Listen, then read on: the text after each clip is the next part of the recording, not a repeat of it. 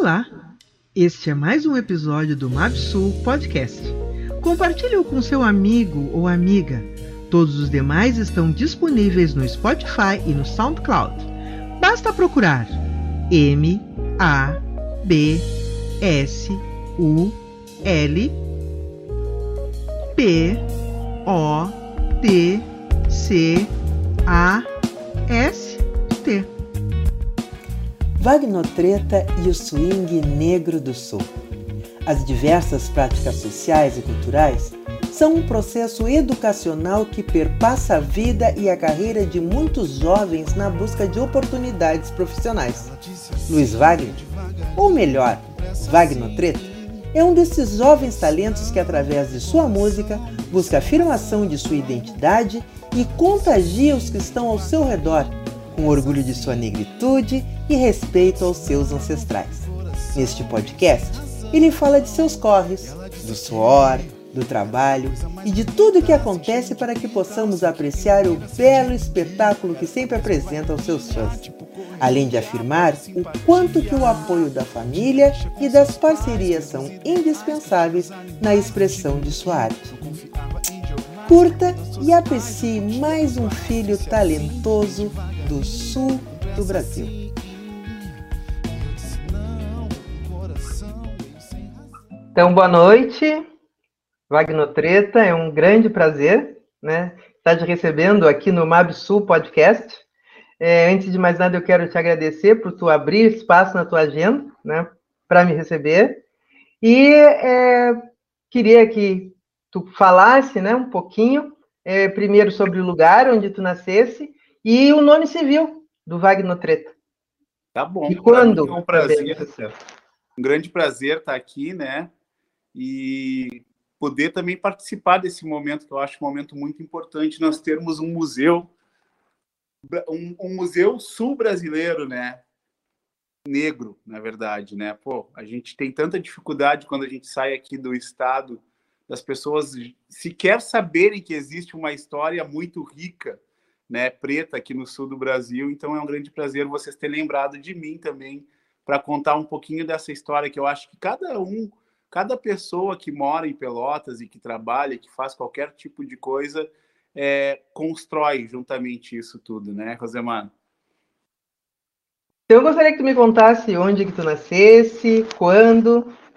Tá, maravilha. Eu meu nome civil, né? Tu perguntou o nome artístico Sim. preto, o nome civil é Luiz Wagner Madruga Simões, nascido em 15 de janeiro de 85, né? No meio daquela função toda das diretas já, aquela loucura toda que vocês vivenciaram aí, nasci eu aqui.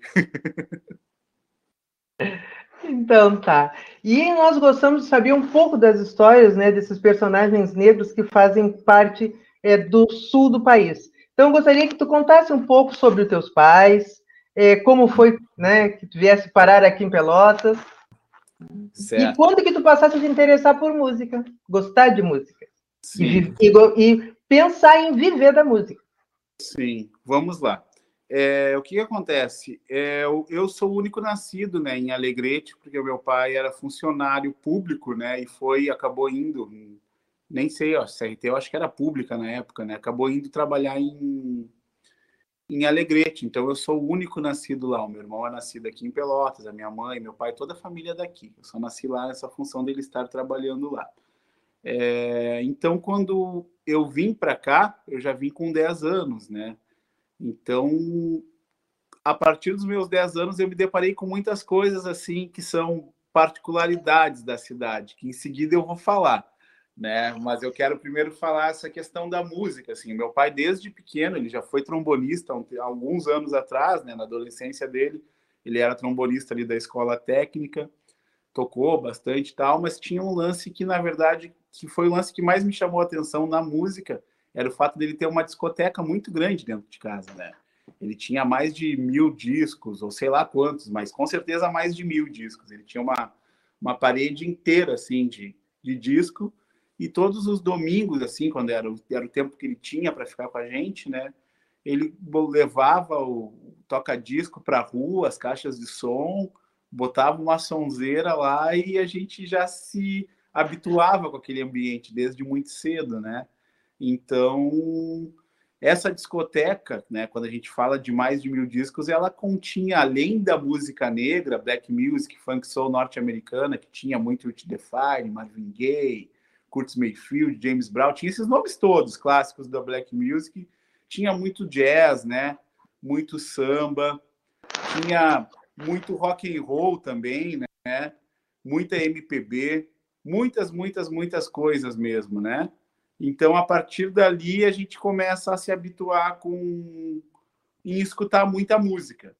E aí, a partir daí, a gente começa a ter uma, uma ligação, assim, bem próxima com a música, né? Meu irmão é um pouco mais velho que eu, em torno de 5, 6 anos mais velho que eu. Ainda quando adolescente, eu, quando adolescente, quando criança, né? Eu tinha mais ou menos 6, 7 anos, eu comecei a andar de skate. E meu irmão, por ter um pouquinho de diferença minha, ele já gostava de rock, né? Rock and roll. É, e a galera que andava de skate lá na minha cidade era a galera da, do punk rock, que era uma galera que era do punk rock não só modismo, mas uma galera um pouco mais politizada, assim, que gostava de anarquismo, né? Gostava, já eram da, da FAG, Federação Anarquista Gaúcha, já tinham um, um viés mais político, e eu andava de skate no meio dessa, dessa cena toda ali que rolava, né, junto com eles, que alguns eram skatistas e tal. E ali a gente começa a fazer rock and roll, assim, mas aquele rock mais primário, que é o punk rock, né? Então, ali com sete anos, eu já começo a participar de uma cena mais musical, assim, também. Mas com dez anos, quando eu vim para Otas, assim, eu já conheci o rap, né? Já conheci o rap através do primeiro disco dos Racionais, do segundo, né? Que ainda o único professor, acredito que o único na época, professor negro de história lá de Alegrete era nosso vizinho de fundo. Nós morávamos num bairro que chamava Vera Cruz. É na, é na periferia de Alegrete, quase periferia, quase agrária, assim, né? Pertinho dos campos ali. É, ele nos trazia os discos do Racionais e tal. O Cafu já tinha essa aptidão, meu irmão Cafu, de conversar, de falar sobre lutas e negritude e tal, mesmo muito cedo. Então eles se aproximaram assim. E aí, quando eu chego em Pelotas com 10, 11 anos, é, é esse fato legal, assim, a minha mãe e o meu irmão vieram morar antes de mim aqui. E eu fiquei alguns meses finalizando o meu ano letivo lá, morando na casa dos vizinhos, né? Então, quando eu chego aqui em Pelotas, o meu irmão já estava cantando rap, já. Né? Já tinha alguns grupos bem conhecidos aqui na região, como TWN Rappers, o Calibre 12, MCs radicais, entre vários outros, e o meu irmão já estava cantando rap. Então, com 11 anos, eu já chego aqui rap também, né? Participo com ele. E ali eu começo. O próprio rap me trouxe, além da autoestima, né? Me trouxe um reconhecimento musical, de reconhecer que tudo aquilo que a gente tinha dentro de casa, né? A música negra norte-americana, a música negra brasileira, uh, era muito importante para a gente. Então, o rap traz esse resgate através das falas e das rimas, falando em James Brown, em Marvin Gaye, falando em Djavan, falando em Tim Maia, e usando também esses samples nas músicas, né? Essa base nas músicas, né? Então é muito louco, porque a gente, quando é criança, né, e pré-adolescente, a gente quer ser rebelde, e às vezes a gente acaba voltando pro aquele círculo que os nossos pais já haviam nos, nos indicado que era bom mesmo, sabe? Então eu sempre falo isso assim. E a partir daí, até os meus 15 anos, eu trabalho só no rap, assim, né? E depois eu recebo um convite do Felipe Rota, que é hoje guitarrista do, do não do Engenheiros da Havaí, mas do Humberto Gessinger, que era do Engenheiros da Havaí, para fazer o meu primeiro grupo é, musical que misturava rap com black music e com rock, né? Era uma mistura mais ou menos tipo Rage Against the Machine, só que com mais melodia, com mais música cantada e tal. E aí a gente, a gente faz o Tarja Preta, que era eu, Felipe Rota, o Menega e o Coelho. Então ali, né, eu venho do rap, que é, que, que é uma música, naquela época principalmente, muito mais de protesto, muito mais com uma carga política que te exigia um mínimo de consciência para fazer e para falar, né? É, e aí eu vou para essa mistura de, de rock com rap, com outras coisas. E ali no Tarja Preta a gente começa a fazer algumas coisas. Já, já, já com rap já participava, assim, né? Onde cabia o rap, que naquela época a galera aqui teve que abrir muitas portas para hoje chegar a essa visibilidade, tranquilidade que o rap tem de chegar nos lugares. Mas naquela época não era tão fácil assim, né? É, eu imagino para os antecessores desses que nos ensinaram, do Calibre 12, do TWN, entre outros. Mas o que acontece? A gente, com o rock, a gente conseguiu já participar de um monte de, de evento cultural da cidade. Então, a gente já começa a ter uma agenda cultural ali, né? E eu e o Menega, que era baixista, a gente sentia uma necessidade de fazer mais música negra, né? mais do mais do swing mesmo, né? Do balanço, porque o rock não tinha tanto isso, né? E aí o que que a gente fez? A gente termina o Tarja Preta, que era uma banda que estava indo super bem na época, porque a gente queria fazer mais black music, né? E o resto dos integrantes não, eles já tinham uma predisposição a fazer rock and roll. Então ali a gente funda o No Treta. Daí eu já tinha uns 17 anos, mais ou menos, né? Já tinha passado essa primeira fase ali dos 15, 16. E o No Treta é uma banda que ela é fundada, pensada para fazer música negra, assim, misturar soul, funk, rap, né, o soul, jazz, charme, que a galera chamava na época, né? Entre outras coisas e a gente tinha uma necessidade de buscar pessoas que tivessem aptas, né? Que tivessem a possibilidade de tocar isso que a gente queria. E a gente não achou em nenhum outro estilo, senão chamando os músicos do pagode para nos dar esse auxílio. Ah, e aí vocês é... tocavam em casa, tocavam nas festas, e se tocava na rádio, gostaria de saber também como é que era. Claro, estou te falando do início do Notreta. O Notreta foi a banda que, a minha pelo menos, né? que mais deu fruto rapidamente. Assim, a gente pensou no Treta em meio ano, pensando, sem fazer. E quando a gente partiu para fazer, a gente chamou a galera, muita gente ali da Coab, a maioria da Coab mesmo, era o Ataúa Santos, o Guilherme Cirilo, que também são, são pessoas que circulam bastante aí nas, na música negra pelotense, né? E o Atauã, que foi morar em São Paulo com a gente, que eu já vou chegar nessa parte, e o Ed Sachs, né, o Alex no trompete, o Luciano Sebage na percussão, e a gente já faz o No Treta, já faz três, quatro músicas próprias, e no primeiro mês de banda a gente já escreve a banda no Festival SESI Descobrindo Talentos. Então a real é, o seguinte, a No Treta foi uma banda que foi pensada assim, paralelamente junto com outra, mas quando começou a banda mesmo já começou tendo fruto assim. Esse festival a gente se inscreveu, a gente ganhou a fase regional e depois a gente ganhou a fase estadual. Com esse dinheiro que a gente ganhou essa fase estadual do, do SESI Descobrindo Talentos, a gente gravou um disco. Né? E aí, esse ano que a gente gravou esse disco, a gente foi várias vezes para São Paulo, porque aí a gente foi a São Paulo, conhecemos algumas pessoas lá, né? Do meio black, como Simoninha, Jairzinho, Luciana Mello, essa galera que a gente tentava já fazer um contato, corresponder, e nessa época a gente foi participar do Festival de MPB de Tatuí. O Conservatório de Música de Tatuí é o maior conservatório de música da América Latina. Na época esse era o maior festival de música do Brasil. E a gente ainda era uns moleque, né? Metido a, a meter os peitos. E pai e mãe não se importavam, deixavam vocês irem com tranquilidade? Até Ou tinha que convencer? Não resolver morar lá, deixavam, né? E, Mas... a música, e a música Caminho é dessa época? É dessa época. Então, a música Caminho foi que a gente ganhou o SESI Descobrindo Talentos aqui no estado. Na época, esse festival, o SESI Descobrindo Talentos, era um festival bem grande aqui no estado, né? Então, um festival que teve bastante, assim, bastante nome, um certo prestígio para a gente conseguir dar uma circulada. E aí a gente já começa. Então, na real, o Noutreta surgiu, já teve esse festival, e aí depois do festival é que a gente começa a tocar na noite, né? aqui.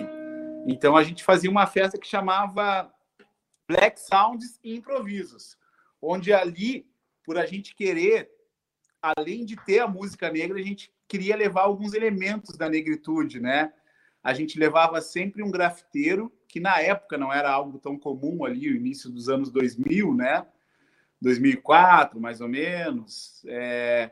E também a gente levava a França cabeleireira, que ela fazia trança, trança embutida e trançava o pessoal enquanto o show rolava. Então Muito rolava legal. um grafite, né? Enquanto o show acontecia, uma discotecagem do DJ antes e depois, e a França Cabeleireiros, que na época era uma das, das, das cabeleireiras que mais tinham nome dentro da negritude aqui em São Paulo, fazendo trança e cabelo ali junto com show, né? Então foi uma coisa bem diferente que a gente fazia no Porto das Artes. Isso tudo aconteceu, olha que coisa engraçada, né? Porque a gente fez uma matéria de jornal dizendo que a gente iria participar de um festival em São Paulo, logo em seguida que a gente ganhou esse série Descobrindo Talentos, e que a gente precisava juntar dinheiro para ir fazer essa viagem, tendo em vista que lá tinha uma orquestra que eles iam nos oferecer para tocar, mas a gente queria levar nossa banda, né? Então saía caro levar um monte de gente, era uma banda grande, né? Uma banda com sopro, com percussão, com teclado, com baixo, com guitarra, então eram umas oito, nove pessoas, né?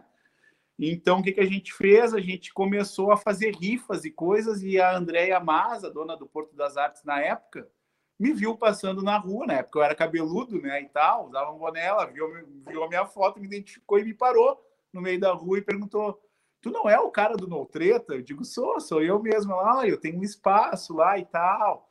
De repente vocês podem fazer umas festas para juntar um dinheiro, né, para ajudar essa viagem de vocês. E, e desse contato da Andréia até a gente fazer a festa durou, acho que no máximo 10 dias. 10 dias a gente fez a primeira pensou nessa questão de fazer uma festa pensando nisso tudo e para o nosso nossa surpresa, sim, nossa surpresa mesmo, a primeira festa lotou. Ótimo. então encheu a festa, foi muito legal e a partir dali a gente começa a fazer eventos ali no Porto das Artes. E aí depois disso é que a gente vai tocar em João Gilberto, que estava abrindo na época, em outras coisas que já rolavam na noite ali. Mas o mais legal é que a gente a nossa a nossa ideia real era trabalhar com música autoral, né? Foi o que nos levou para esse festival. Nesse festival, lá entre 2.400 músicas enviadas, a gente ficou entre os finalistas, tá? Eram 30 finalistas, aí eram três por noite, e lá tiveram o crivo de grandes nomes da música brasileira, né? Como Pepeu Gomes, Francis Raimes, Cláudia Teles, é, o Sexteto do Jô, na época, também era quem estava quem tava julgando lá é, entre vários outros nomes, assim, tá? Que, que, que, eram pessoas que estavam julgando esse festival. Então a gente ficou entre os dez finalistas lá. Não ganhamos, né? Ganhamos uma premiação de ajuda de custo e tal, de, de ter ficado entre os dez finalistas, entre 2.400 músicas, também com a música Caminho. Também com a música Maravilhoso. E tu lembra da letra para cantar um pedacinho? Claro, lembro sim. Posso cantar aqui. Inclusive, eu vou regravar ela agora. Oh, maravilha.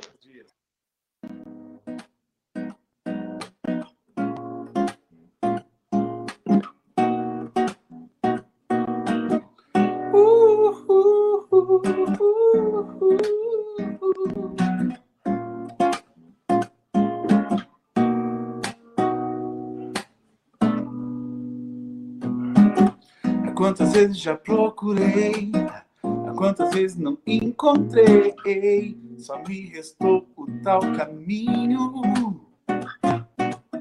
Será que é o destino? Será que existe o que me deixa alegre ou me deixa triste? Oh, oh, por onde eu vou? Oh, carrego a interrogação e a rotina só me causa confusão. A oportunidades perdi, prioridades quero definir. Da vida eu não quero fugir. Aproveitar cada segundo, intensidade de um minuto. Momentos bons, momentos ruins, as coisas são assim. Eu vou ficar na alegria, lance essa sabedoria. Estou disposto a conhecer o lado bom que a vida tem oferecer. E, e, e,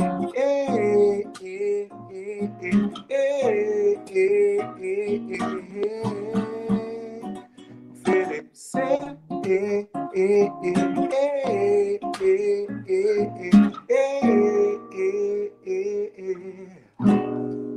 é isso aí, mais ou menos isso aí.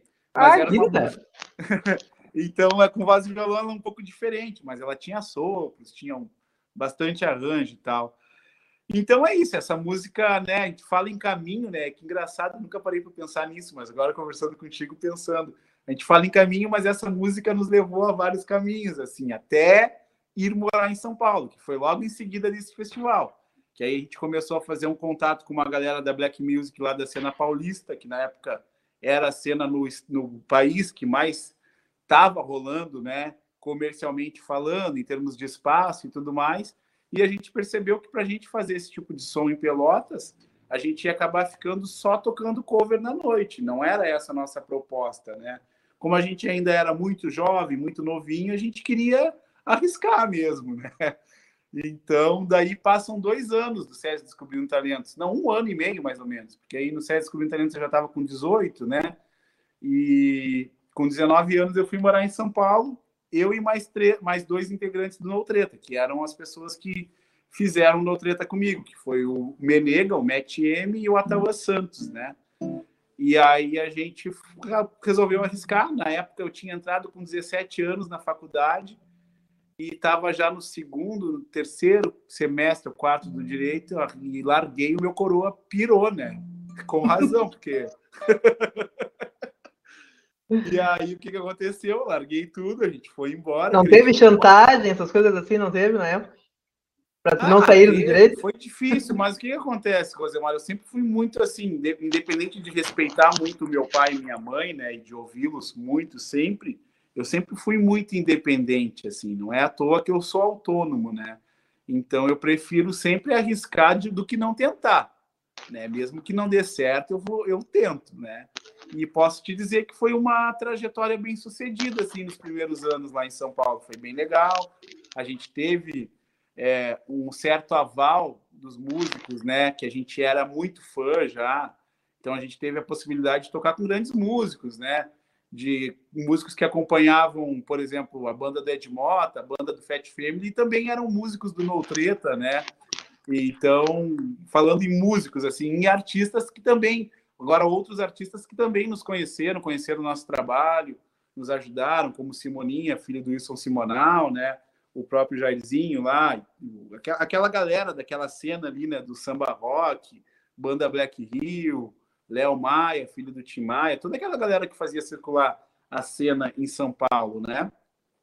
E aí a gente vai para São Paulo, começa a tocar em bares, começa a participar de alguns redutos culturais também. E no primeiro momento a gente consegue sim se manter só da música lá, né? E fazer alguns trabalhos assim bem legais. Até depois de um ano e meio, tá morando junto, né? Começam aquelas brigas, assim, né? De banda, aquelas coisas assim, né? E aí, aí, aí o No Treta já começa a mudar de pessoas e tal. Já, daqui a pouco o No Treta só tinha eu e o Atauã mesmo de músicos daqui, o resto era tudo músico de São Paulo e tal. Até a gente começar uma época que a gente fazia muita gravação de estúdio, até conhecer essa galera que também era muito da, da música gospel, que tem uma cena black gospel lá muito forte, né? Então a gente flertou bastante com essa cena também, né? E até chegar aos anos do final de 2010, ali 2011, que é quando eu tive problema de saúde com a minha família aqui e não pensei muito assim em voltar, mas se não fosse isso, eu estaria lá até hoje, com certeza. Oh, tá. E tu me falaste que quem te levou para o caminho é, do rap foi o teu irmão. Ele foi nessa aventura para São Paulo também ou ele não teve tanta coragem e ficou por aqui? Não, meu irmão ele, ele se formou em biologia, né? Já se formou bem antes de mim e tal, como tem esse, essa diferença aí de seis anos. Ele se formou e já foi embora, mas o meu irmão sempre fez música, sempre fez rap. Então, essa época, por exemplo, que a gente foi para São Paulo, ele já morava no Rio. Né? Ele já tinha um disco gravado com participação do Benegão. Ele andava lá com o Marechal, com, com o D2 naquelas festas da Lapa, ele participava daquele movimento todo. Inclusive, o fato do meu irmão ter uma ligação muito forte com o rap, né? Eu sempre digo que o meu irmão ele não tem a devida importância aqui no sul do país como ele deveria ter, porque ele foi o primeiro cara rapper a fazer um primeiro disco com, com instrumentos gravados, não só com beat, com base, né? Ele trouxe músicos para tocar e nesse primeiro disco dele já tem participação do Benegão, já tem participação do Benegão, que era do Cliente Ramp, né? Do, do Dom Negroni, já tem participação de um monte de cara do, dos Estados Unidos, inglês. Então ele fez uma conexão danada pro finalzinho ali, do, pro início dos anos 2000, cara, ele fez muito milagre, assim. E o mais legal, sabe o que, que é, Rosemar, que o Cafu fez, é que ele não aparece, ele não fala muito, né? Ele é um cara muito... É tímido. É, meio tímido demais, assim, né? E ele tá com um disco para largar aí que tem participação dos caras que, por exemplo, eram backing vocal e produtor do Tupac. Tem participação do Jurassic Five, lá de Nova York, do, de Los Angeles também, enfim, de um monte de gente. Esse disco eu vou incomodar ele para ele aparecer um pouco mais, até porque tá muito bom esse disco. E na época, o mais legal, sabe o que, que era? Eu cheguei em São Paulo, quem me recebeu foi o Marcão do DMN. O DMN era um grupo de rap bem conhecido na, na época, não sei se tu vai lembrar ou se tu conhece, que era o, o, era o Racionais, DMN tinha aquela música Sei que não é fácil, sei que não é fácil, sei que não é fácil ser homem de aço. Tinha participação do Ed Rock, do Racionais e tal. Quem nos recebeu foi o Marcão, que era um dos líderes do DMN, né? E ele me recebeu porque o meu irmão ligou para ele, né? E pediu para que ele nos recebesse. Eu chegava lá em São Paulo, na Galeria do Rock, que é uma galeria que tem os dois primeiros andares, não é do rock, é do rap praticamente, né? Nossa. E aí ele falava, cara, esse aqui é o irmão do Cafu tal e todo mundo me recebeu muito bem. Então quer dizer que é um cara que, mesmo não aparecendo, ele fez um serviço danado para a galera aqui da, do, do, Rio Grande do Sul, em geral, do rap do Sul, né? Porque ele fez muita conexão com muita gente legal lá, levando o nome do extremo sul do país e, e botando a bandeira lá que hoje existe. Hoje a gente tem o Zulus, o Dzilla, que está lá, né? Mostrando que é daqui também, mas naquela época tinha o Cafu nos bastidores fazendo muita coisa já por pelo Rio, por São Paulo e tal, né? E aí tivesse que voltar. Como e aí, foi? 2010, né, por uma questão pessoal mesmo, não foi nem profissional, foi pessoal, de doença na família, coisa e tal, né? Eu tive que voltar, né? E aí, na época, eu tinha uma mãe que não saía da cama para nada, né? Então eu digo, tchê, ou eu cuido um pouquinho da minha mãe agora, ou eu não sei, sabe? eu não ia me sentir bem continuando lá, sabe? Então, moral da história, voltei para cá, aí voltei e continuo. E aí, quando eu chego aqui, né? É... Lá eu voltei para a faculdade de Direito, mas não, não, não consegui terminar, porque a música, eu estava lá por causa da música, não adiantava, era aquilo. Apesar de ter experiências lindas e muito legais no direito em outras áreas lá, né? É... eu preferi me manter lá sempre com foco na música, né? Era esse o momento de viver aquilo, né? E lá eu também fui produtor de duas, é legal falar sobre isso, né? De duas casas noturnas, que eram as maiores casas noturnas assim de entretenimento que traziam a programação todas black e samba rock, né? Que era o Gratia Dil e o Estúdio SP. O Estúdio SP é onde o Homicida, o Homicida, por exemplo, tocou as primeiras vezes já sendo conhecido, né? a Cel, essa nova música brasileira toda passou no estúdio SP. E o Gratiadil é onde tocava o seu Jorge, tocou muito lá, o Ed Mota, a banda Black Rio, Clube do Balanço. Então, o período que a gente morava ali na Vila Madalena, eu tive a oportunidade de ser convidado para ser produtor dessa casa. E aí, eu vendo os artistas que eram do casting da casa, o que, que tu acha que eu respondi? Nossa. É, eu digo, claro, vamos participar, eu só quero também ter o privilégio de continuar tocando de vez em quando na casa, né? Porque claro. é isso, né? Que bom, época boa. E quando é que surge o Estúdio Secreto? Tá, o Estúdio Secreto, na verdade, ele, ele é o estúdio do Menega, né? Que é na casa do Menega, onde a gente produz várias músicas. Essas músicas do Wagner Treta que estão saindo com banda, a maioria é gravada ali, pensada ali.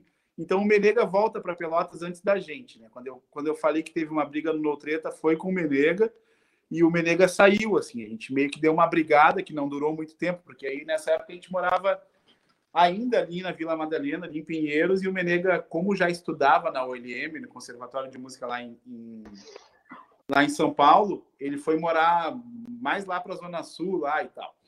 E aí, um mês depois, a gente já estava junto de novo. Não adiantou muito, mas aí a gente já estava com um baixista que era do Fat Family, com tecladista, já estava com toda a banda. E aí ele acabou não voltando. Mas ele voltou para Pelotas antes da gente e começou a gravar coisas aqui, né? E aí o Estúdio Secreto se formou acabou sendo um coletivo assim de trazer músicos para gravar com a gente, né, artistas para cantar com a gente, e a gente acaba fomentando essa questão assim do estúdio secreto. Por que, que é um estúdio secreto? Porque era no, no fundo da casa dele. Ninguém sabia, não aparecia. Mas todas as músicas saíam dali. Né? Todas, inclusive o Novo Treta saiu dali. Na época a gente só não gravou porque o Menega não tinha esse equipamento estúdio que hoje ele tem, né? Então é basicamente isso, é um coletivo onde já gravou Zudzilla, já gravou Pouca Sombra, já gravou Ligado, Branco Radical, já gravou Cafu, já gravou no, o próprio No Treta, já gravou lá, o Wagner No Treta, eu já gravei lá. É, grandes músicos assim, né, que colaboram com a gente, como o Will Boni, que é que é que é maestro do show dos famosos, já gravou trabalhos para a gente lá. Fora uma galera daqui local da cidade que acaba gravando com a gente, que é onde a gente tem a possibilidade de ter uma qualidade técnica boa para o artista daqui também ter uma música competitiva e com uma qualidade boa para o mercado, né? E vocês estudaram música ou são autodidata? O, eu vi então, que a banda era grande, tinha vários instrumentos diferentes, então eu queria saber alguns detalhes. É, o único autodidata do, do rolê ali era eu né? O resto tudo estudava bastante, assim, né? O, o, o, o, Vou começar pelos guris do sopro, que hoje são guris formados em músicas, assim. O Alex, né, é formado em música, é professor de música. O Ed também é músico do quartel e tal, já estudavam. O Menega estudava muita música, né? O Ataúa começou a estudar bastante na época do No Treta. E eu fui só começar a estudar um pouquinho mais de canto lá em São Paulo já. Porque aí eu vi que o bicho pegava, né? Não dava para sair metendo. então foi basicamente isso, mas eu sou autodidata em tudo e ainda quero estudar muitas coisas, assim, preciso, inclusive, né? Bom, sabe que eu sou tua fã, né? E um dos momentos que eu te assisti cantando foi quando é, tu, uh, montasse o projeto Wagner Treta Canta Timaya. Eu queria saber quando que surgiu essa ideia, como é que selecionasse o repertório. Especial. Felizmente isso aconteceu antes da pandemia, então a gente pôde assistir. Te assisti também na Feira do Livro, lá no Cassino. Queria que tu contasse um pouco sobre isso. Esse, então, o, o, na verdade o nome desse show é Especial Timaya, né? Especial Timaya do Wagner Treta, porque depois que eu fiz, outros artistas aqui da cidade também já fizeram, assim como teve artistas que fizeram antes de mim, então não posso nem reclamar, porque né, todo mundo quer tocar Timaya. Mas assim, quando eu volto para cá e quando nasce o nosso primeiro filho, eu fico um tempo sem tocar, né? É, então eu decidi, assim, eu conversei com a minha companheira que depois que o Benjamin fizesse dois anos, eu voltaria a tocar, né? Até porque eu tenho essa necessidade artística, né? Quem está vendo, quem assistir aqui, que é artista ou que faz alguma coisa que gosta muito, vai ter essa necessidade, né? Então, na época, eu já, eu já não dependia mais da música, eu já tinha outra atividade que eu ainda tenho hoje, que eu amo muito, né? Porque eu só faço o que eu gosto. Graças a Deus, eu, eu gosto de fazer as coisas que eu amo. Então, eu sou muito feliz com a minha outra profissão que eu escolhi ter também. E a gente decidiu voltar né, com, com os shows do Wagner Treta. E aí, o que, que acontece? É muita gente já sempre pedia para mim cantar, fazer um especial Tim Maia. Várias pessoas já tinham me sugerido isso. Várias, várias, várias, várias. Quando eu volto para cá em 2011, é, já tinha o, o, nosso querido Balego, que fazia com Sol da Silva, que veio a falecer, né? Infelizmente ele faleceu e tal. E aí, depois disso, eu, eu falei, comentei para Elô que eu ia voltar a tocar, e a Elo pilhou de, de eu voltar a fazer e fazer alguma coisa com ela, com a DJ Elo, que é uma outra grande figura negra aqui da nossa cidade. Inclusive, eu acho que vocês devem conversar com ela também, né? Ótima sugestão. Dela, porque ela vivenciou muita coisa por ser a primeira mulher negra DJ, né? E também homo, e por ela ter uma opção, uma opção sexual, né? De gostar de mulheres, né? Então a gente sempre conversa muito sobre isso. Naquela época, imagina, ela deve regular de idade contigo, né, Rosemar? Então Sim. ela vivenciou muita coisa, assim. E aí eu sei te dizer que eu comentei para ela que eu ia voltar a tocar e que eu estava afim de fazer esse especial Tim Maia. E ela disse, cara, vamos fazer junto, entendeu? E foi muito legal, assim, porque apesar da noite ter sido uma noite muito emblemática, porque lotou a casa e eles tiveram que fechar a casa porque chamaram os bombeiros por causa da superlotação. E agora eu já conto isso. É, foi quando eu digo, cara, beleza, vou fazer então esse especial Tim Maia, não vou ficar cabreiro, vou lá e vou fazer, porque é uma coisa que eu já estou desde a época do Notreta para fazer. Então eu juntei, a gente optou por fazer esse especial Tim Maia por uma opção de gosto pessoal e também por uma opção comercial, né, de ter algo que vai chamar a galera para me ver, já que era o meu retorno né, aos palcos. Então a gente fez o especial Timaya. Na época, o, a Elo sugeriu de fazer no Anima Cultural, que era ali na avenida, onde era o antigo pubar, só que ali só tinha um alvará para até 250 ou 300 pessoas. E aí, nessa noite, a gente colocou 600, 600 não, acho que 700 pessoas na casa, e era uma casa que não tinha alvará para isso. E aí, nesse mesmo dia, teve um show do Arlindo Cruz aqui na cidade. E aí, os músicos do Arlindo Cruz, através de uma amiga minha que estava na produção lá, ela disse que a gente ia tocar. E o, o, o Arlindinho é amigo dos guris dos de Paula, que são filhos do, do netinho de Paula lá em São Paulo, que já eram meus parceiros, assim. E aí ele disse, cara, vou ir no show dele hoje, então. então vai todos os músicos do Arlindo Cruz para lá, mais o Arlindinho, e tava um rumor que o Arlindo Cruz também ia aparecer. E isso já era meu retorno, né? Eu tava dois anos e meio, quase três anos sem tocar. E aí, quando a gente chega lá, tava tudo lotado, tava os músicos do Arlindo na primeira fileira, tem um vídeo disso até o vídeo que tem do primeiro especial Timaya, que não é o especial Timaya 2020, esse último, dá para ver eles tudo ali encostadinho ali e tal. E aí, cara, na quarta música, chegam os bombeiros e terminam a festa. Puxa vida! E aí, moral da história é que a gente fez esse primeiro especial Tim Maia, foi um sucesso, foi, mas assim. Duração de quatro músicas. Gente, a gente bombou a festa, acabou com a festa. Ai, que triste. Aí o João soube disso, né? E nos chamou para fazer duas ou três semanas lá depois, e aí foi um sucesso. Então, o especial Timaya, além de ser um motivo artisticamente de, de grande alegria por a gente poder estar tá fazendo um especial para mim de um dos maiores músicos e, de um dos, real, dos reais reis brasileiros da música, né? Principalmente música negra. O Tim Maia foi o cara que colocou a música negra no patamar pop no Brasil, né? A música negra virou música pop, né? Desde aquela época ali do Wilson Simonal, que já era, mas o Tim Maia, ele conseguiu afirmar disso de uma tal forma que ecoa até hoje essas gerações, todo mundo conhece Tim Maia, né? Então, para mim é um prazer enorme fazer esse trabalho e ele existe desde então e a gente vem fazendo com muita alegria o especial Tim Maia. Que bom, que bom. É... E como o Wagnotreta se reinventou na pandemia? Ah, beleza, isso é uma ótima pergunta. o que aconteceu com o Wagnotreta nos últimos anos, assim, né? O Wagnotreta começou a ter uma agenda legal, assim, começou a, tocar muito o, o, lance dos especiais, né? Que é o especial Timaya, o especial de Javan, que eu acho que tu já assistiu o especial de Javan também, né? E o especial é de moto. E a gente já ia lançar mais um especial no finalzinho da pandemia, que eu não vou falar porque a gente vai lançar ele depois. Ah, então tá. Então fiquem curiosos, gente.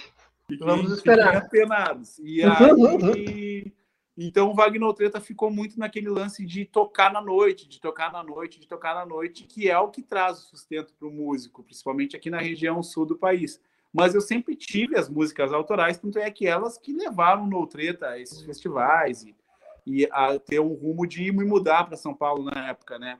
Então agora na pandemia eu tive o tempo, né, e a oportunidade de focar no meu trabalho autoral nas músicas autorais. Né? Eu já tinha uma música há alguns anos tocando na Atlântida, aqui em Pelotas, que era Contramão do Amor, desde quando eu lancei. E agora, no finalzinho, ali, no, no, no início dos anos de 2020, né? A gente lançou o Ela Disse, é o Ela Disse, que é uma música minha, que está rolando também em algumas rádios aqui em Rio Grande, já está rolando em algumas rádios em São Paulo. A gente está tentando abrir ela para mais outros lugares do país, assim, né? Que hoje em dia também rádio já nem é mais todo esse termômetro, mas eu gosto muito ainda de rádio, então acho legal ter o trabalho sendo veiculado aqui, né? E então eu começo a, a essa nova fase, assim, de trabalhar com foco na música autoral. Não que quando voltar à noite a gente vai, não vai fazer os especiais. É claro que a gente vai fazer, vai fazer. Mas a gente está movimentando bastante a música autoral hoje em dia. É, então eu gravo essa música, ela disse, já com MD, lancei. Já na pandemia já consegui, já consegui finalizar mais, mais ou menos, tá? Umas sete, oito músicas que eu ainda tenho para lançar. E também na pandemia, falando de música, porque tem outras coisas que eu fiz na pandemia, tá? é, a gente começa a gravar esse projeto, que inclusive já está no YouTube. Eu convido a todos a se inscrever no meu canal do YouTube, o Wagner Treta, né? É, e para ver, acompanhar esse projeto que a gente está lançando um vídeo por mês ali do Estúdio Fides apresenta Wagner Treta. Onde ali no Estúdio Fides, o Estúdio Fides é um parceiro meu, né? O Guilherme, de muitos anos atrás, que já mora há muitos anos em Floripa, mais de 15 anos, que na época do Tarja Preta, minha primeira banda, ele também tinha uma banda aqui em Pelotas e a gente se encontrava em alguns eventos. E aí, ali no início da pandemia, um pouquinho antes, na real, ele me manda uma mensagem: Ah, cara, tu te lembra de mim e tal? Pô, eu tocava e tal e tal banda. Eu me lembro daquele evento que teve ali na Coabipel, ali na Andrades e tal, naquela casa que tinha e tal, tal, tal. E eu digo, claro que eu lembro, cara. E tal. Ele disse, pô, velho, eu tô com um estúdio móvel e eu, e eu vou para Pelotas de vez em quando e a gente podia armar de fazer alguma coisa e tal. E aí eu digo, cara, esse é o momento, porque é o momento que eu estou trabalhando autoral, né, e tal. E aí a gente conversa e dá um jeito de viabilizar. O Estúdio Fides apresenta o Wagner Treta, que foi gravado na Secretaria de Cultura aqui em Pelotas.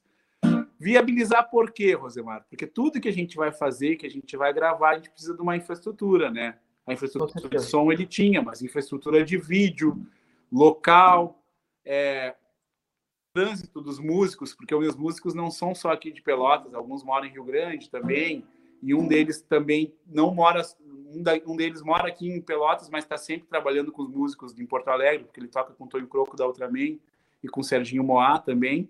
Então a gente deu um jeito de viabilizar isso, uma estrutura mínima para a gente gravar esses trabalhos. Então a gente gravou quatro músicas ali, né? que elas estão sendo lançadas uma vez por mês. Já tem duas lançadas, uma foi lançada no início do ano, outra foi lançada mês passada, mês passado, né? E agora esse mês que está entrando a gente vai lançar mais uma, ainda não sei a data, mas em seguida eu já coloco aqui no meu no meu Insta e no Face e tudo mais. E nos próximos dois meses a gente tem mais dois vídeos para lançar e depois eu começo a lançar uma vez por mês músicas novas e videoclipes novos. Então a gente já tem um material bem legal gravado aí, a gente vai incomodar com música autoral. E fora isso, né? Já tem duas músicas no Spotify e no Deezer. Tem a menina com participação do Zudzilla e tem o Ela Disse também, que está no Deezer, no Spotify. E essa semana, pretendo até essa semana, semana que vem, subir a Contramão do Amor, que é uma música antiga que ontem eu recebi uma mensagem ali, a música ainda toca na Atlântida. Eu achei que estava tocando na Atlântida só ela disse, mas não, tá tocando também a Contramão do Amor, né? E toca, toca também na Rádio Com, em outras rádios aqui da cidade e tal. E eu vou subir ela essa semana, semana que vem, para ter, para a gente ter mais música ali para a galera ouvir.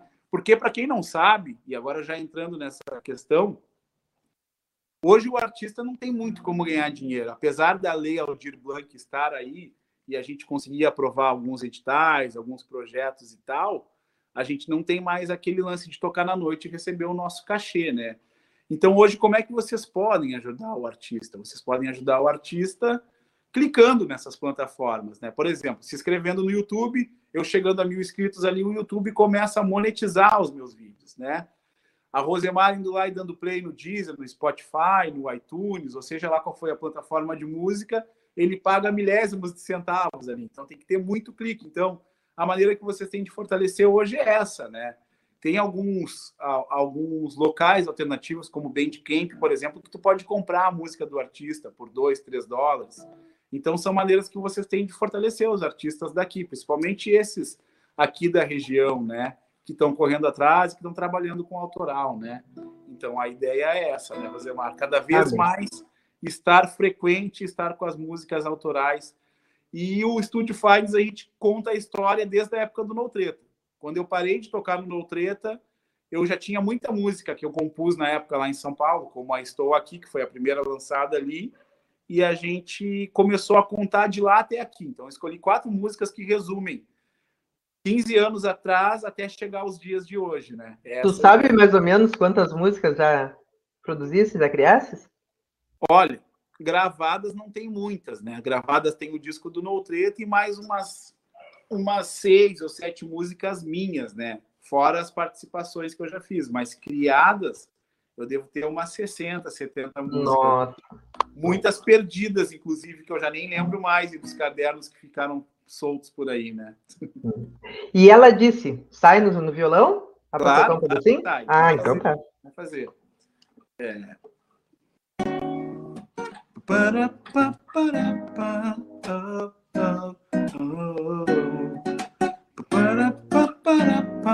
Oh, oh. Ela disse assim, bem devagarinho, com pressa assim. E eu disse não, vou com coração meio sem razão. Ela disse assim, bem devagarinho, com pressa assim. E eu disse não, vou com coração meio sem razão. E ela disse que era a coisa mais bonita, assim, cheio de pinta, um ser que ilumina, sentir que era a mesma vibe minha, tipo correria, black simpatia. Tinha rixa com seus pais, mesmos ideais, curtia os animais do tipo que não confiava em jornais, colunas sociais, não curtia os banais. Disse assim, bem devagarinho, é com pressa assim. E eu disse não, vou com coração, meio sem razão. Ela disse assim, bem devagarinho, com pressa assim. E eu disse não, vou com coração, meio sem razão. Falou pra mim, neguinho, pra eu chegar no sapatinho, pra eu me acostumar assim, que com pressa ia ter fim. Além de malandro, também era intransigente. Ficar na Gozolândia, isso ele tava crente. Mas aí, quando eu menos vi, ela tava ali no portão, com as pedras na mão, tirando satisfação. Eu não entendia, não. Ah, ah, ah, oh, oh. E eu, eu, eu não queria saber. Eu tava pra curtir o mundo também, fica com você. Mas aí, quando eu vi oportunidade, destino verdade, esta era chave. Esta era chave.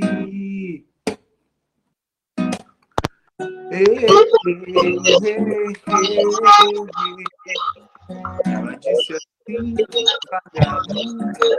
assim. E eu disse não, com coração meio sem razão. Ela disse assim, vem devagarinho, pensa assim. E eu disse não, com coração meio sem razão.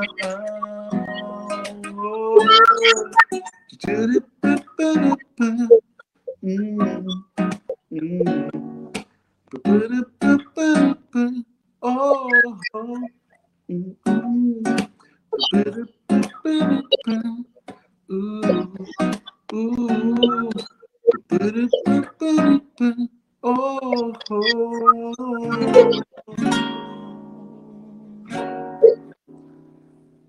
É isso. É, e como começa a tocar música na Atlântida? É simples, porque é uma das questões que a gente levanta muito é sobre invisibilidade, né? É, da negritude nas mídias. Como é que foi para começar a tocar na Atlântida? Foi fácil? Não? A música, a, assim, ó, a música do No Treta já estava na Atlântida, né? Porque a gente sempre pensou em, em, tentar acessar, a gente sempre pensou em visibilidade. Tanto é que tu viu ali, né? Na época do No Treta, a gente já conseguia sair numa mídia aqui em Pelotas, que na época era o Diário Popular, né, que já tinha, na época tinha, acho que muito mais visibilidade do que hoje até, e a gente já conseguia acessar. Por quê? Porque a gente corria atrás. né? a gente ia lá, procurava os, os, os jornalistas na época, olha, nós somos o Notreto, uma banda assim, jovem, tal, da Coab, estamos correndo atrás, ganhamos tal festival, estamos indo para São Paulo, e as pessoas acabavam nos enxergando, né?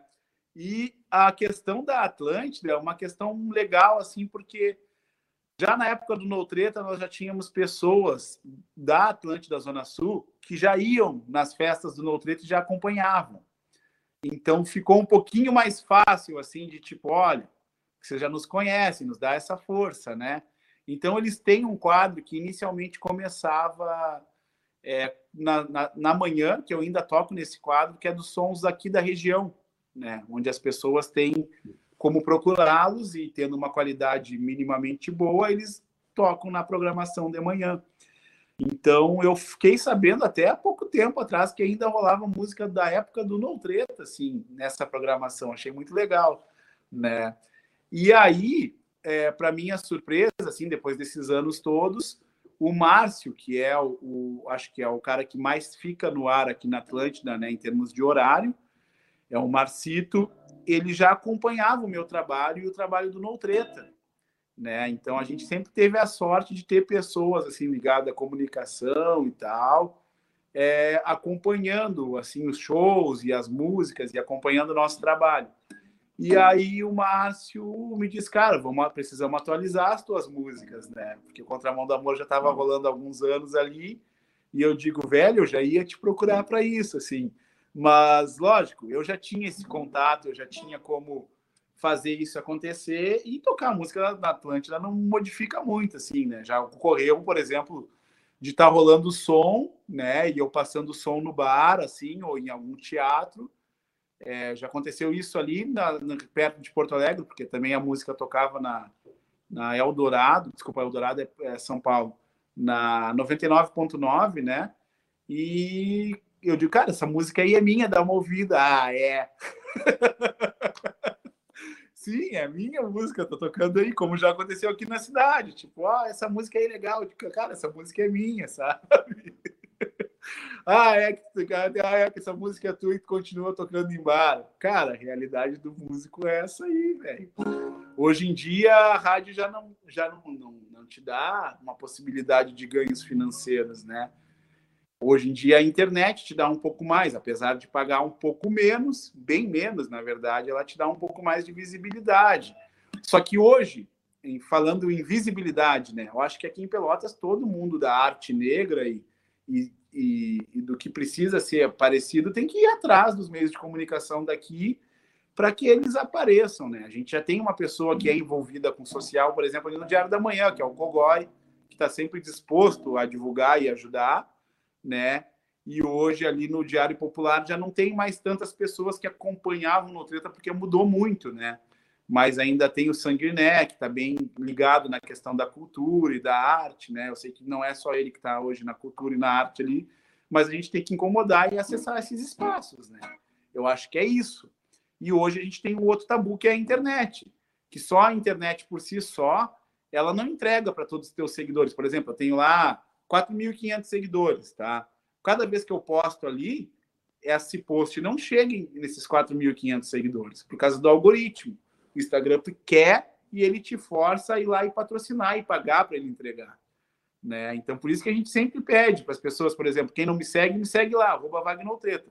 Qualquer post, por exemplo, que a Rosemar, que é minha amiga, vê meu, ela tem a obrigação moral de curtir, comentar e salvar.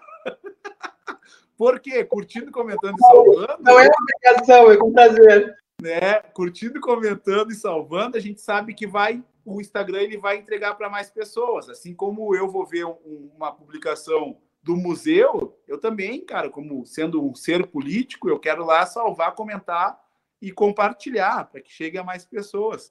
Então hoje a rede ela entrega, né? Ela te dá essa possibilidade de visibilidade, mas ela não entrega o jogo todo porque ela quer ganhar também.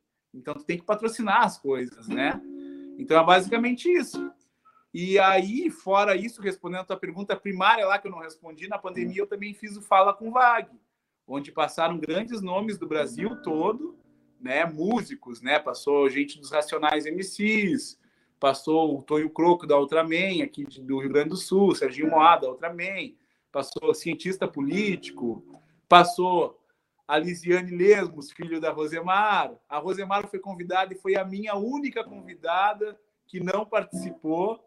Até o cara que inventou a música negra brasileira, que era padrinha do Tim Maia, participou e a Rosemar não participou hein? ainda. Mas conta por que eu não participei. Não, não, mas ela estava com problema na época. Eu estou mexendo. Só é, meu pai estava muito, meu pai tava muito mal e até... mãe e tal. Então, assim, ó, passou muita gente ali no Instagram, onde eu tive a oportunidade de, além de reencontrar grandes artistas e grandes pessoas do cenário nacional, né? A gente pôde se aproximar de várias tantas outras, né? Então, o Fala com Vague, ele acontecia no início duas vezes por semana, depois reduziu para uma vez por semana, e a gente pretende voltar, assim. Eu estou passando um momento também resolvendo algumas questões que eu estou sem tempo para fazer o Fala com Vague, mas a minha o meu maior desejo é conseguir voltar com ele mês que vem. Então a gente está trabalhando para mês que vem a gente tentar voltar com Fala com Vag ali no Instagram, que acabou se tornando um programa é, um programa semanal onde eu consigo conversar com pessoas que têm a ver com as coisas que eu acredito e que eu gosto. Mais ou menos isso, né? Wagner, quando a gente trabalha com entrevistas, a gente acaba acessando outros mundos, né? Eu queria que tu me falasse, dentre essas entrevistas, que tu falasse com pessoas de diferentes áreas, que mudanças houve no teu modo de pensar e de ver a vida? Que momentos assim significativos que te recordam assim de todas essas entrevistas que tu fizesse?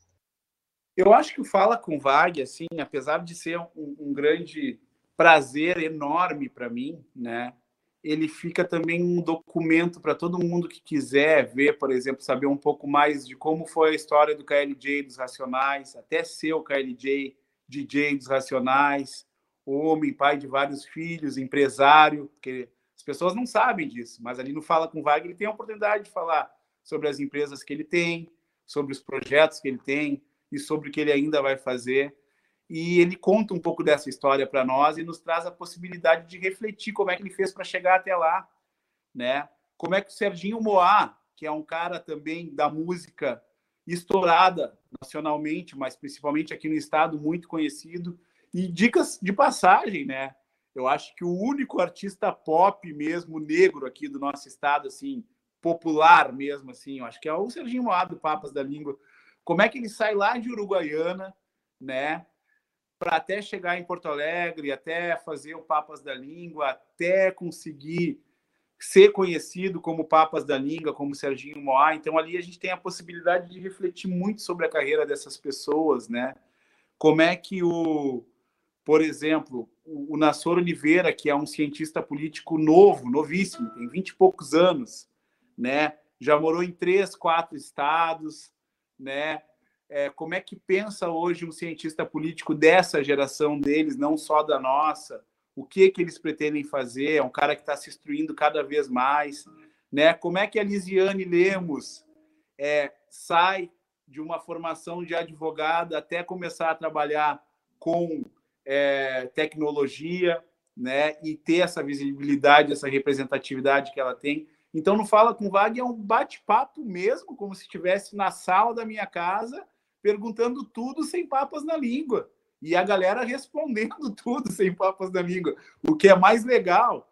Então a gente começa a pensar esses mundos, né? O que, que essas pessoas fizeram para ser destaque hoje, para ter sucesso nas áreas dela, é, o quanto elas não tiveram sucesso até ter sucesso, enquanto elas tentaram também até conseguir chegar.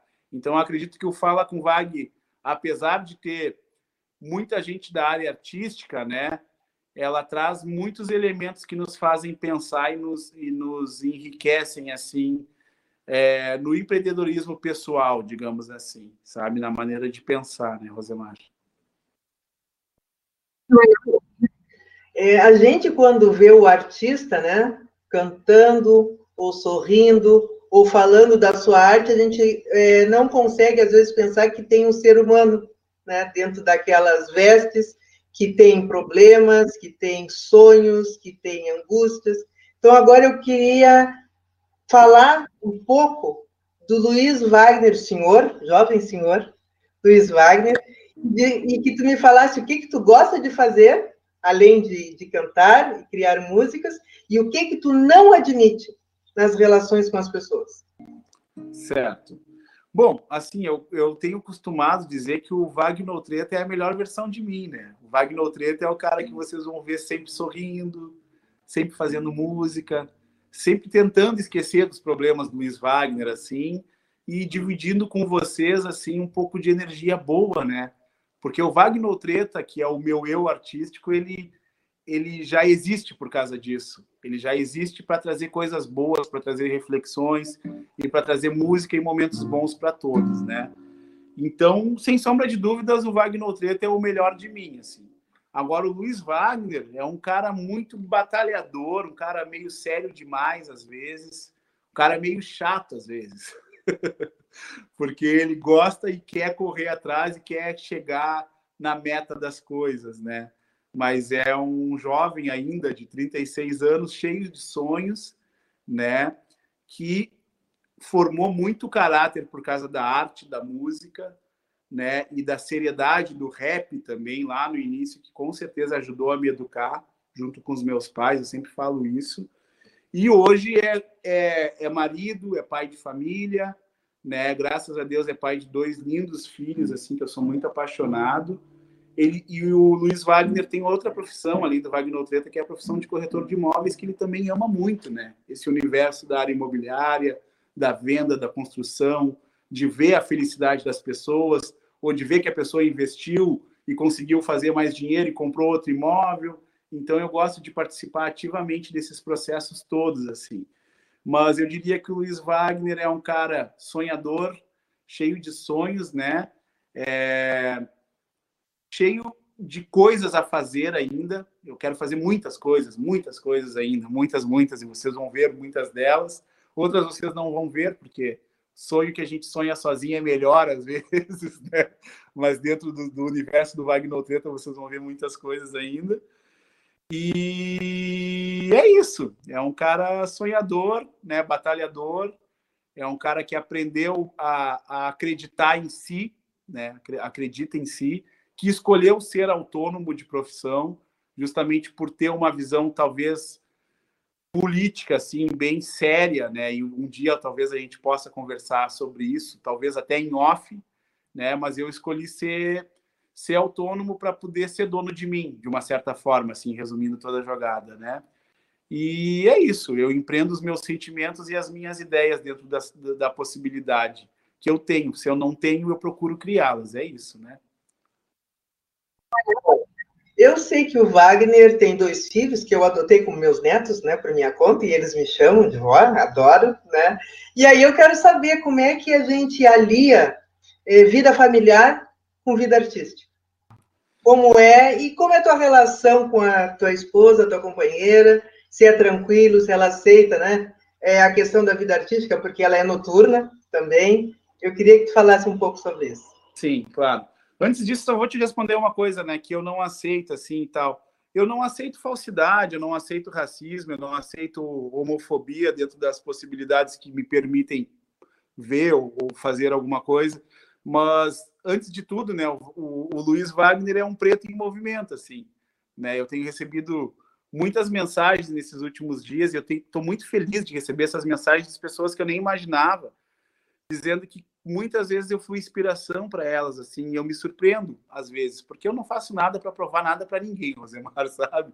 Eu só faço a minha, mas quando a gente faz a sua, sem falar e sem dizer muito, e acaba inspirando também outras pessoas, a gente fica muito feliz. Eu recebi três mensagens essa de semana passada até hoje, assim, que me surpreenderam, assim, de pessoas que eu não esperava e fiquei muito feliz.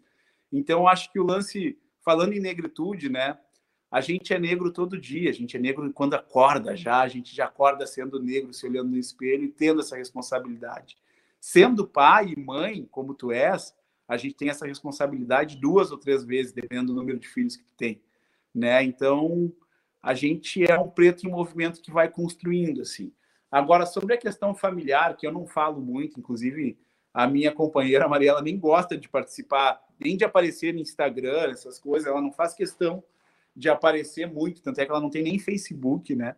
Já teve tal, mas hoje ela não faz nem muita questão, até porque o meu Instagram ele é muito, ele, ele é focado só na minha parte musical e artística, né? Que graças a Deus tem uma vida real e que ela funciona. O Wagner Treta existe, o Wagner Treta trabalha, o Wagner Treta faz música, então ele mostra o que ele faz realmente. Mas ela é muito tranquila, assim, até porque ela é uma artista, né? E eu vou te dizer, cara, eu não sei se tu já viu, Rosemar, as pinturas dela, assim. As pessoas não conhecem, mas eu tenho cada coisa guardada aqui em casa que eu sou louco para expor, sabe, dela. Então ela entende. Primeira questão é, ela entende essa necessidade artística, né? Então acho que isso isso já é um ponto para mim, me relacionar com alguém que também faz arte, entende essa necessidade artística. Apesar dela ser muito ciumenta às vezes e muito séria, como tu bem conhece, né? Ela é faca na bota. Ela, a gente se dá muito bem com a questão do, do Wagner Treta, porque ela respeita o meu trabalho, ela gosta do meu trabalho, ela sabe da seriedade que eu tento impor o meu trabalho e ela sabe quanto isso é importante para mim. Até porque quando ela já me conheceu, eu já era o Wagner Treta, né? Eu já tinha música na minha vida, né? Então eu costumo dizer que a música já é minha companheira há muitos anos, né? É a música que muitas vezes me ouve, é o violão que muitas vezes ouve o meu choro, então ela respeita muito isso. Eu sou muito feliz nesse sentido, sabe? Então é isso, basicamente é isso. E as crianças gostam muito de música, eu não forço eles a nada. E eu mesmo não forçando e nem apresentando nada musical para eles, eles já tocam seus instrumentos, eles já gostam de fazer música. Então isso é motivo de alegria para mim, porque é uma naturalidade para eles assim fazer isso, né? É, eu peço desculpas até por fazer essas perguntas, mas uma das propostas do Museu Afro Brasil Sul é contar sobre a vida das pessoas, as memórias das pessoas, é, contar e mostrar que aquilo que parece muito fácil não é. Né? Então, especialmente quando a gente é negro, a gente tem que ter uma superação e uma resistência além, né? muito além do normal. Então, por isso, perguntar um pouco da tua vida enquanto pessoa, tá? Uh, e aí, ainda é, dentro desse, desse campo, né, de, do Wagner enquanto pessoa, o que que o Luiz Wagner pensa que vai deixar como herança, sem seu dinheiro, tá? Então, enquanto sentimento, enquanto aprendizado, para os seus filhos e para o mundo. Certo. Eu vou te falar das mensagens que eu recebi essa semana, assim, que falam, respondem muito sobre isso, assim, né? Eu recebi uma mensagem de uma pessoa que eu não vou falar só para só para não, mas uma pessoa que está fazendo muito pela cidade aqui, né? De forma não política, digamos assim, partidária, mas está fazendo muita coisa, está construindo muita coisa. É... E ele me disse o seguinte, cara, tu é um dos. Do nada, assim, a gente estava trocando uma ideia e tal, aquela coisa de Instagram, sabe? Que tu comenta, e ele me diz, cara, tem um dos caras que me inspira aqui na cidade. Tem um dos primeiros negros que eu vi correndo atrás, conseguindo, acessando as coisas e tal. E olha que eu acho que eu nem fiz muita coisa, Rosemar, de verdade. Eu não fiz nada do que eu quero fazer ainda. Então, essa tua batalha me inspira, né? E aí, outra pessoa me mandou dizendo que quando ouve as minhas músicas, ela consegue entender um pouco melhor sobre sentimento, assim, sobre energia boa e coisas assim, né? Sendo que eu nem tenho tantas músicas ainda publicadas. Então isso já começa a responder isso, assim, sabe? Eu quero deixar o meu legado como uma pessoa que ajudou sim a construir, né, coisas, é, acessibilidades, pontes para que as pessoas chegassem, para que as pessoas é, obtessem a possibilidade ou na minha outra profissão de ver que existe a possibilidade de se de viver fazendo coisas que gosta e sendo autônomo e na música é, as pessoas vendo que o No Treta lá com os moleques lá de 17 anos conseguiu ganhar festival, conseguiu ir para São Paulo, conseguiu ganhar dinheiro, conseguiu tocar na Atlântida, né?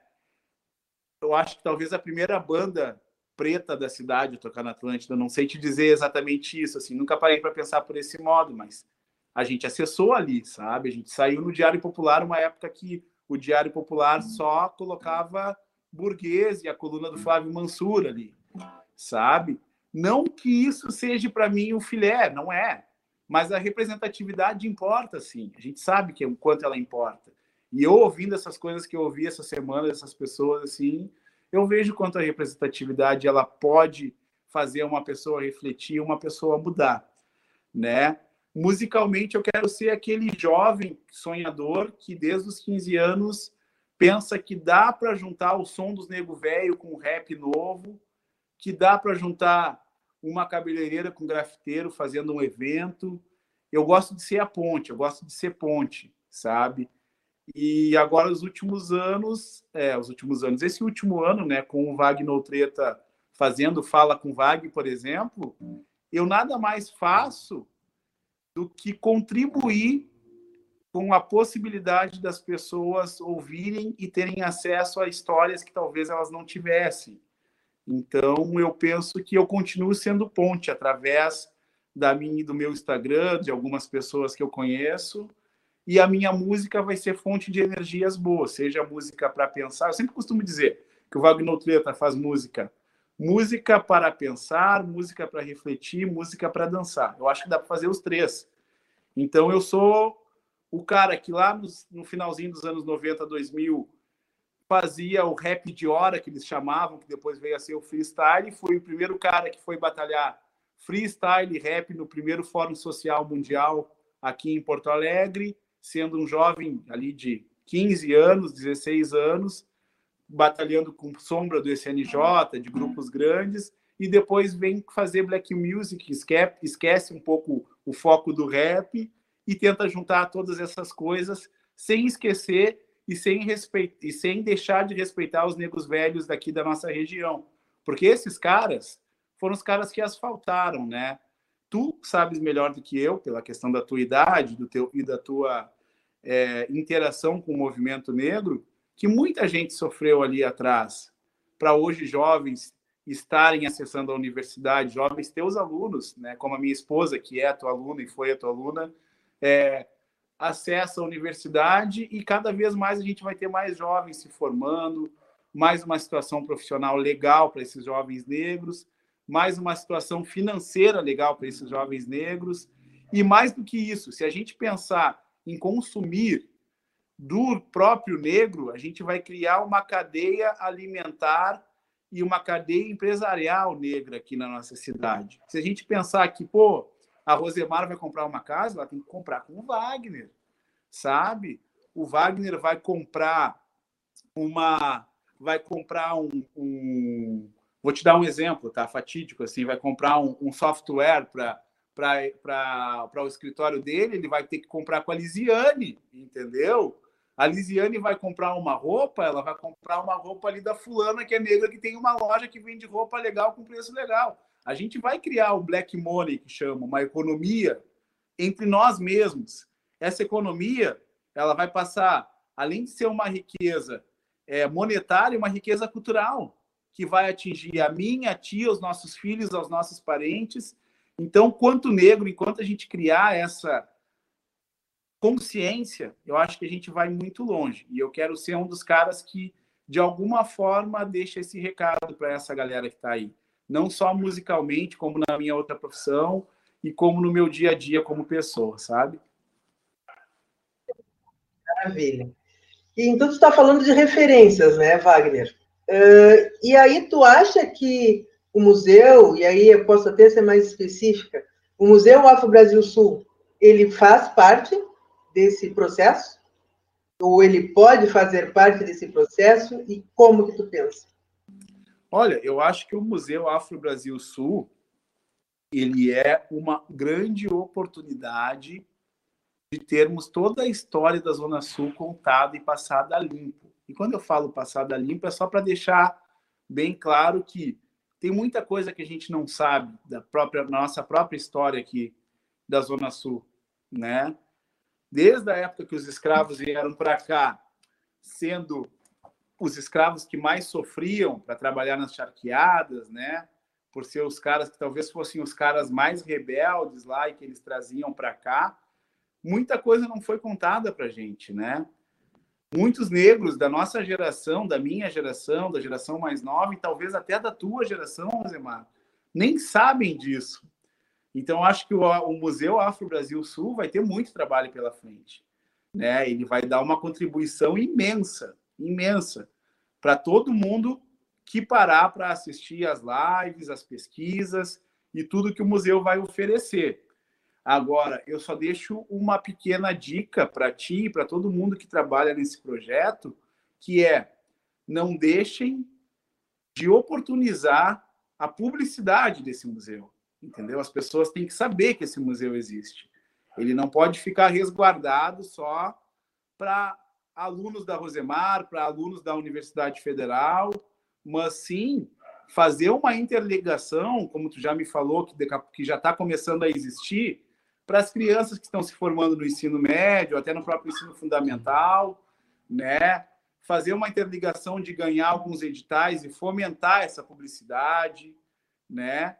Para que isso seja visto e as pessoas saibam que existe um museu, que é um museu que todo mundo vai ter acesso e que vai ter um monte de matéria e de material interessante ali para as pessoas saberem dessas histórias, né? Então, eu acho que é é um, uma possibilidade linda que tu tivesses a ideia de fazer e que vai contribuir muito para a nossa história e para a nossa cultura, seja ela social, cultural ou de forma acadêmica e, e, e, social, digamos assim, nesse âmbito, né, de poder contar as histórias, né, que a gente consiga com o teu museu é, fazer com que as pessoas descubram que existem muitas histórias para serem contadas por aqui, né, histórias lindas, dicas de passagem. A ideia foi minha, mas o museu não é só meu, nós somos umas 50 pessoas, né, trabalhando. Eu te agradeço muito a dica e é importante né, que todas as pessoas que nós estamos entrevistando, que nós estamos registrando as memórias, nos ajudem também para que a gente possa divulgar né, essa história, essa cultura é muitas vezes invisibilizada. A gente se direciona para o fim, agora, e aí a gente falou de passado, e agora, para terminar, eu te faço uma questão para o futuro. Qual é o sonho que tu buscas ainda realizar? O que que o Wagner Treta ainda não realizou e pensa é, realizar no futuro?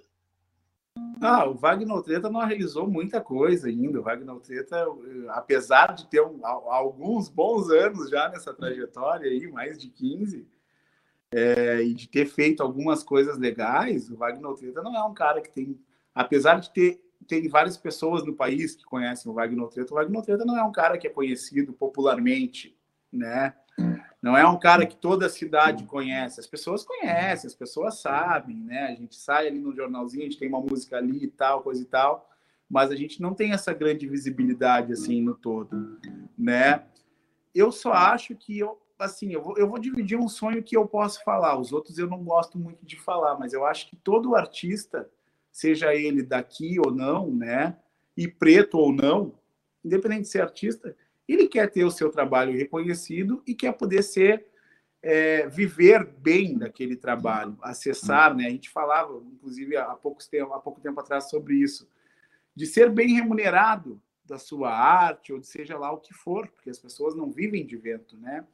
Então, Wagner Treta, a, a, apesar de querer sim espalhar muita música, muita energia boa, é, de querer dividir um pouco da sua visão de mundo, musicalmente falando, assim, com, com as suas composições, né?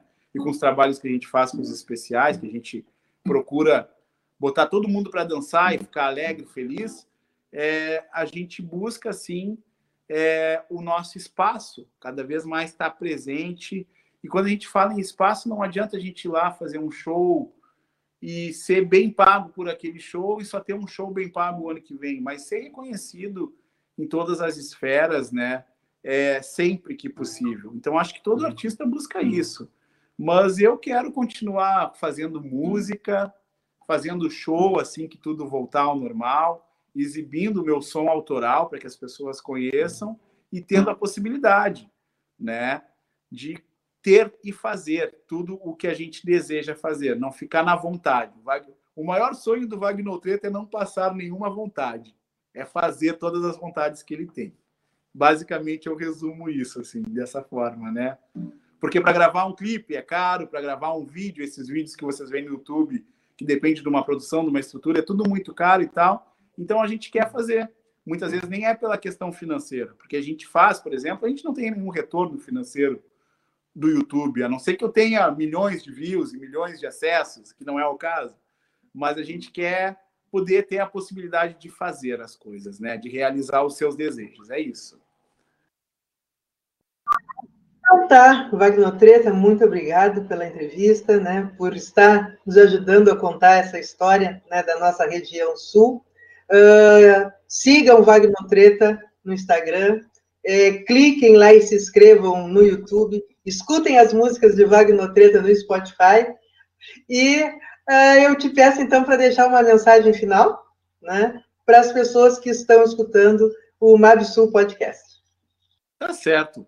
Olha, eu não sei quem vai ouvir, se vai ser uma ou duzentas ou mil, três mil, quinhentas mil pessoas, mas eu desejo para quem está vendo que existe uma história linda aqui no sul do país, existem famílias, nossas, nossos familiares, né, principalmente de famílias negras, eu sempre costumo dizer que a família negra, por mais bem estruturada que ela possa ser, seja financeiramente ou mentalmente, a gente ainda tem muita coisa para resolver. Sempre tem algum problema. E os nossos problemas, se tu parar para pensar, eles sempre têm a ver com os nossos antepassados, com a nossa negritude, com o social, é, de algum amigo ou de algum irmão ou de algum primo que tem, está passando por necessidade mental ou física ou monetária. Então, tudo isso tem a ver. Então, eu digo para cada um de nós que, gente, a gente tem como ajudar o próximo, principalmente quem está do nosso lado. A gente é sim capaz, a gente tem que ter a autoestima lá em cima. Isso eu aprendi, isso eu já sabia, né? Isso eu venho descobrindo, mas o KLJ dos Racionais, na entrevista do Fala com Vag, ele ressalta isso. De, eu já tive a oportunidade de conversar com o KLJ inúmeras vezes, tá? Na minha vida. Ele até já veio aqui em casa e tal. Mas ele sempre toca nesse ponto, e esse ponto sempre me faz refletir muito. Gente, autoestima. autoestima, ela te leva a capacidade de acreditar em si, né? de ver o quanto tu é capaz, o quanto tu é bonito, seja fisicamente ou mentalmente. Então tem muita beleza interior dentro de ti, acredita nela e faz. Aproveita atitudes como a do Museu Afro Brasil Sul, que é a Rosemar, para ver pessoas que também lutaram, batalharam, sofreram e estão aqui. A própria Rosemar está aqui para nos contar também essa história, né? Então é isso. A mensagem que eu deixo é Fiquem na paz, fiquem com Deus, com seus pais espirituais, acreditem em vocês e sejam pretos em movimento. Para quem for preto, sejam preto em movimento, sempre construindo, construindo, porque hoje em dia está na moda, né? Falar Ubuntu, né? Ubuntu, Ubuntu para lá, Ubuntu para cá, mas é, é, real. Eu sou porque tu és. Então, entendeu? Eu vejo a Rosemar, eu me espelho na Rosemar, eu corro atrás, ela me ajuda e nós somos. Então, a gente aplicar isso no seu dia a dia. Sejam pretos em movimentos, vamos correr atrás. Somos eternos aprendizes, né? Eu não gosto dessa função. E aí, mestre, papapá, pô, nada de mestre. A gente está aprendendo e está todo mundo no mesmo plano, ninguém é mais que ninguém. Vamos se respeitar, só vamos nos engrandecer para em cima desses racistão trouxa. Esses a gente tem que meter a mão mesmo e ser bobalhão. E é isso aí. Muito obrigada, eu te desejo né, muita saúde para começar muito sucesso. Eu acho que tu ainda deveria voltar para São Paulo um dia, eu acho que a tua história lá ainda não acabou. Então, esse é, é algo que eu desejo também para ti, né? E rezo, porque todo mundo sabe que eu gosto muito de rezar e pedir por mim por todas as pessoas que vivem comigo e que eu amo, e tu é uma dessas pessoas. Então, obrigada mesmo. É, que os seus filhos possam se espelhar né, em ti, na luta da Mariela também. E como a gente quando fala de música, começa com música e termina com música, vou te pedir mais uma palhinha para a gente terminar a entrevista. Tá, eu vou terminar com um Estou Aqui, que fala, que fala sobre isso que eu falei, de estar tá buscando, de estar tá correndo atrás, de estar tá acreditando e sendo, né? Então, vamos lá. Estou, ah, estou, ah, estou, ah, estou, ah, estou aqui. E estou, ah, estou, ah, estou, ah, estou, botando a cara pra bater.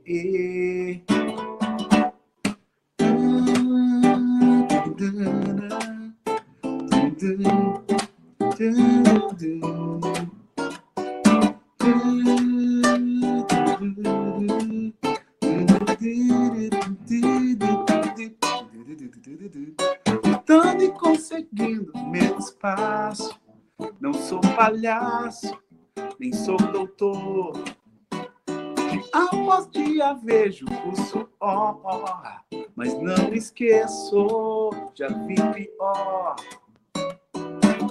Tem um passo que estou sentado aqui, eu já não sei o que fazer.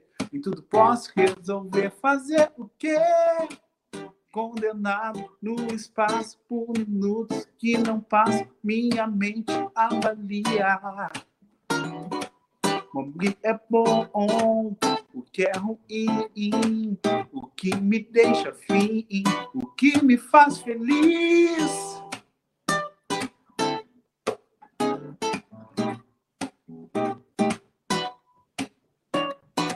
Estou aqui, pondo a cara pra bater. Estou aqui, tô sem medo de vencer. Estou aqui, só chegar e conferir. Estou aqui, minha vida eu vou curtir.